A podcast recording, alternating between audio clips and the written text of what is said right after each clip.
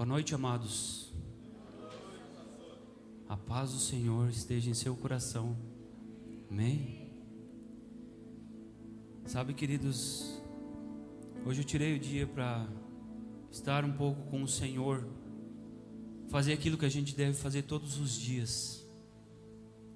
E eu estava lá no meu quarto e pedindo para o Senhor, de Senhor, o que, que o Senhor quer falar hoje? O que, que o Senhor quer falar ao coração dos seus filhos? E eu estava lá adorando ao Senhor e, e nada vinha, amados. Eu disse, oh Jesus. E veio um momento, a palavra que o Senhor queria falar. Mas se a gente analisar tudo o que aconteceu até esse instante, nós poderíamos ir para casa. Porque eu creio que Deus tocou muitos corações aqui dentro. Deus fez muito até este momento. Mas Ele estava falando para mim ali. Ainda tem pessoas aqui que eu preciso tocar esta noite. Ainda eu tenho que fazer. Eu preciso movimentar ainda esta noite. E creio, amados, que Deus vai curar, vai transformar, vai purificar. Pode crer que Ele vai fazer. Queridos, a palavra que Deus colocou no meu coração hoje, ela está em João 5, no versículo 1 ao 9, que é muito conhecida essa passagem muito conhecido. E Deus estava falando para mim que hoje, Ele disse bem assim para mim: hoje eu vou agitar as águas, hoje eu vou curar, hoje eu vou tocar nos corações que estão mais duros que esse chão. Amados, não somos nós, é o Senhor quem faz. Indiferente de quem esteja aqui em cima desse altar, é o Senhor quem faz. Toda a honra e toda a glória é dada a Ele. Tudo é para Ele. E amados, a palavra do Senhor diz assim: algum tempo depois, está na NVI, eu acabei esquecendo de passá-la. Na NVI, querida. Algum tempo depois, Jesus subiu a Jerusalém para uma festa dos judeus. Há em Jerusalém, perto da porta das ovelhas, um tanque que em aramaico é chamado Betesda, tendo cinco entradas em volta. Ali costumava ficar grande número de pessoas doentes e inválidas, cegos, mancos e paralíticos eles esperavam um movimento nas águas. De vez em quando descia um anjo do Senhor e agitava as águas. O primeiro que entrasse no tanque, depois de, as, depois de agitadas as águas, era curado de qualquer doença que tivesse. Um dos que estava ali era paralítico, fazia 38 anos. Amados, Quantos anos? Meu Deus. 38 anos. Que estava nessa situação. Quando ouviu Jesus, quando ouviu deitado e soube que ele vivia naquele estado durante tanto tempo, Jesus lhe perguntou: Você quer ser curado? Ah, queridos. E o Pai pergunta para você essa noite: Você quer ser curado? Você quer ser curado? Oh, glória! Agora sim. Porque nós precisamos manifestar. Sabe, amados, Deus tem o controle de tudo das nossas vidas, até das palavras que saem da nossa boca, até dos nossos pensamentos, mas nós precisamos externar isso. para mostrar para ele que nós temos fé nele. Então, queridos, disse o paralítico: Senhor, não tenho ninguém que me ajude a entrar no tanque, no tanque quando as águas é agitada. A água é agitada. Enquanto estou tentando entrar, outros chega, chegam, perdão, outros chegam antes de mim. Então Jesus lhe disse: Levante-se, pegue a sua maca e ande. Imediatamente o homem ficou curado. Imediatamente o homem ficou curado. Oh glória, aleluia! Meu Deus, queridos. Que poder é esse? Que amor é esse? Que amor é esse? Que Ele tem por nós. Pegou a maca e começou a andar. Isto aconteceu num sábado. Sabe, queridos, Deus é tão bom, mas tão bom, que Ele é quem faz, é Ele quem mostra para nós o que a gente precisa fazer, o que a gente precisa se movimentar. E ele estava muito, muito claro, ele falava muito claro hoje comigo sobre essa situação. Ele dizia: Eu estou agitando as águas, eu estou no controle.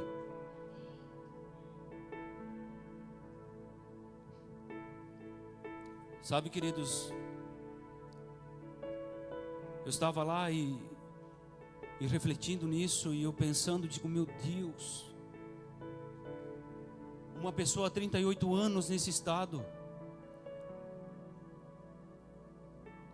Muitas das vezes, queridos, estamos nós acorrentados, aprisionados, travados. E a gente não consegue olhar para o Senhor. E Deus querendo curar. Deus querendo fazer. Sabe, amados, a gente precisa olhar para o Senhor. Sabe por que a gente não consegue olhar para o Senhor? A pastora Gi falou. Essas circunstâncias da nossa vida, essas situações das nossas vidas, nos afastam cada vez mais do Pai, nos afastam cada vez mais da presença porque a gente quer satisfazer a nossa carne, a gente quer satisfazer o nosso eu. A gente só vive para o material. Eu muito falo, queridos, que a gente, eu não, olha, eu não quero dizer, mas eu acho que 90% da nossa vida é em prol do material. Não que a gente não tenha que, que buscar isso, mas amados, se nós se nós tirássemos um pouco do nosso tempo para o Senhor, como seriam nossas vidas? Como estariam os nossos corações hoje? Atribulados? Claro que não. Por maior que fosse a situação, os nossos olhos iam estar no Senhor, o nosso coração ia estar com paz. A gente passou por situações tão difíceis, nesses últimos dias que eu disse: Meu Deus. Mas diante do Senhor, nenhum momento eu reclamei. Eu só disse para o Senhor: Senhor, me ajuda. Me ajuda, Senhor. Porque aconteceram tantas coisas, queridos. Nós se preparando para viajar. E problema no carro. E isso e aquilo. Não consegui nem vir assistir a minha filha aqui no jejum, que eu queria ter vindo. Que eu saí para buscar ela, deu problema no carro. Isso na segunda-feira. E aí, se a gente olhar para as circunstâncias, a gente começa a ficar nervoso, ira, irado, descontrolado. E aí o italiano que está morto ali quer sair para fora. Meu Deus, queridos, eu estava falando hoje ali embaixo. em circunstâncias lá atrás. Porque daí nós saímos de férias, nós demos um jeito. A gente pegou no outro carro nosso e a gente foi. E foi uma benção. E queridos, o que eu quero falar para vocês. Chegou na segunda-feira, veio uma tribulação, mas uma tribulação. Para vocês terem ideia, que fazia muitos anos que não me dava gastrite nervosa. Eu fui para os pés do Senhor e comecei a chorar. Eu, Senhor, eu não aceito isso na minha vida.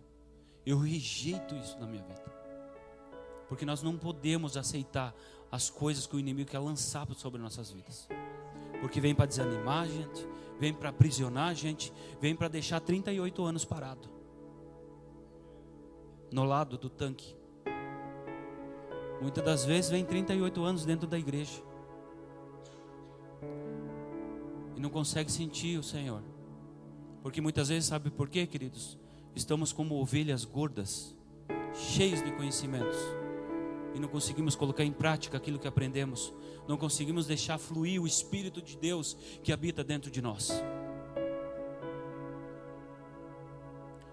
E aquele homem estava parado, e Senhor, eu não consigo me mexer daqui, eu não consigo. E Deus, com tanto amor e compaixão, no caso de Jesus, somente a, o poder da palavra levante ante. O poder da palavra, querido. A gente precisa cuidar também o poder da palavra que sai das nossas bocas. Pode gerar vida, como pode gerar morte. Mas, queridos, eu não quero me estender muito. Eu quero passar um vídeo para você que testifica e mostra o que aconteceu nesse tempo que é precioso, porque eu estava lá orando e o Senhor disse assim: passa isso, passa. Paga as luzes aí, irmãos, faz favor. Preste muita atenção.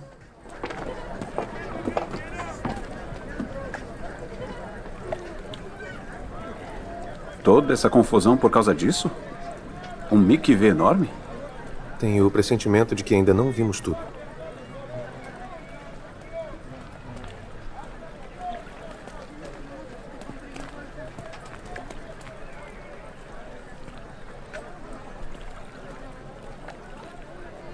É ele. Quem? Ele. Aquele que está aqui há mais tempo, mas não devia. Aquele triste.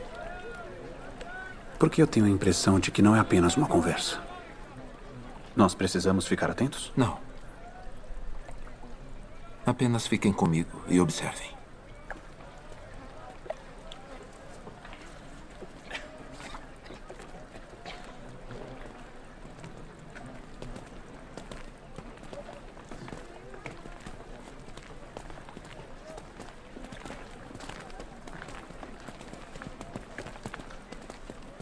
Estão os fariseus religiosos. Shalom? Eu? Sim. Shalom. Eu tenho uma pergunta para você. Para mim? Eu não tenho muitas muitas respostas. Mas eu estou ouvindo. Você quer ser curado? Quem é você? Conversamos sobre isso depois. Mas a minha pergunta continua. Você vai me levar para a água?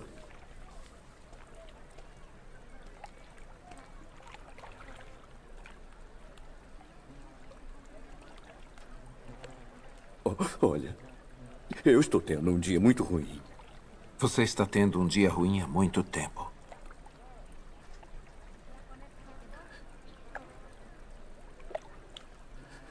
Então. Senhor, eu não tenho ninguém. que me ajude a entrar no tanque quando a água é agitada.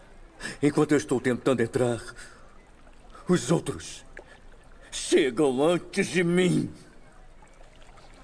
Então. Olhe para mim. Olhe para mim. Não foi isso que eu perguntei. Eu não estou perguntando quem está ajudando você, ou não está ajudando, ou quem está atrapalhando. Estou perguntando sobre você. Eu. Eu, eu tentei. Por muito tempo, eu sei. E você não quer falsas esperanças de novo, eu entendo. Mas este tanque não tem nada para você. Não significa nada. E você sabe.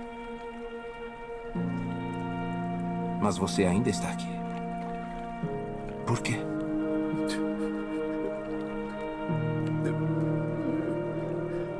Eu não sei.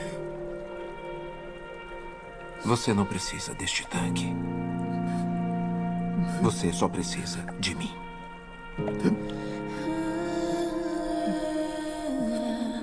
Então, você quer ser curado?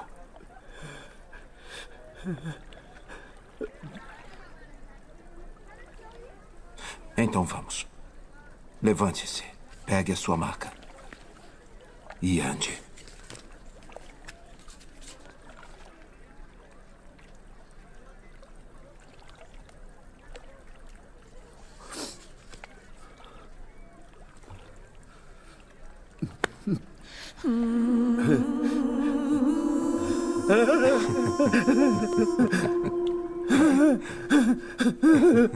Yeah.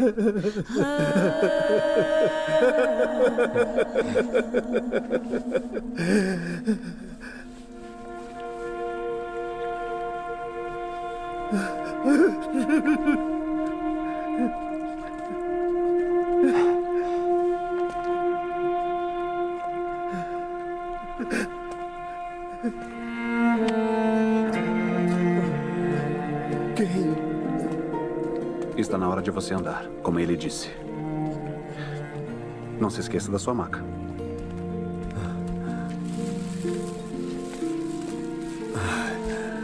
Por que isso importa? Porque você não vai voltar aqui. Essa vida acabou. Tudo muda agora. Você é Shabat. O que você está A fazendo? Torá proíbe carregar uma maca no Shabat? Não a Torá, a tradição oral. Sim, o transporte de objetos de um domínio para outro viola o O Shabat. homem que me curou me Você disse. não viu o que acabou de acontecer? Por que está tentando criar confusão por causa do Pegue a Shabat? sua maca e ande. Quem fez isso? Quem lhe disse isso? Ele fez. Eu, eu não sei. Ele não me disse o nome dele. Claro que não. Ele faz um truque de mágica e fala para você cometer um pecado. Um falso profeta. Ah, isso vai ser relatado. Ah, Relate o que quiser. Eu estou em pé nas duas pernas. Desculpe, eu, eu preciso encontrar o meu irmão. Glória a Deus. Oh, aleluia.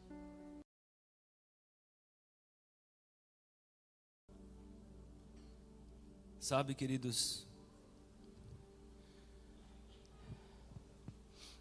Deus está falando para mim que tem muitas pessoas cansadas nesse lugar. Tem muitas pessoas aprisionadas nesse lugar.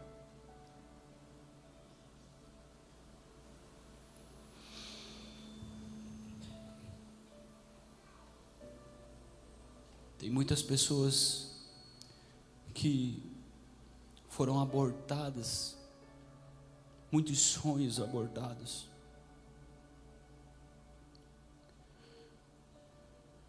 sabe, amados, que acham que não tem solução mais para nada. Às vezes faz muito tempo, muito tempo que as coisas não dão certo em sua vida. Sabe, tem pessoas depressivas,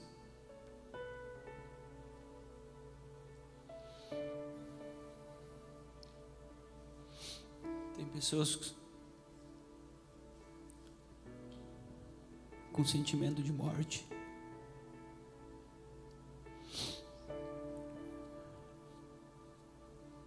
Tem pessoas se sentindo acorrentadas, travadas, não conseguindo sair do lugar. Sabe, amados, Deus quer curar o seu, seu coração, Deus quer curar o seu casamento, Deus quer curar os seus filhos, Deus quer curar a sua vida, Deus quer fazer o que Ele tem preparado para você esta noite. Você muitas vezes está com algo, algum negócio para fechar e não acontece, não acontece. Deixa o Senhor do Senhor intervir por você.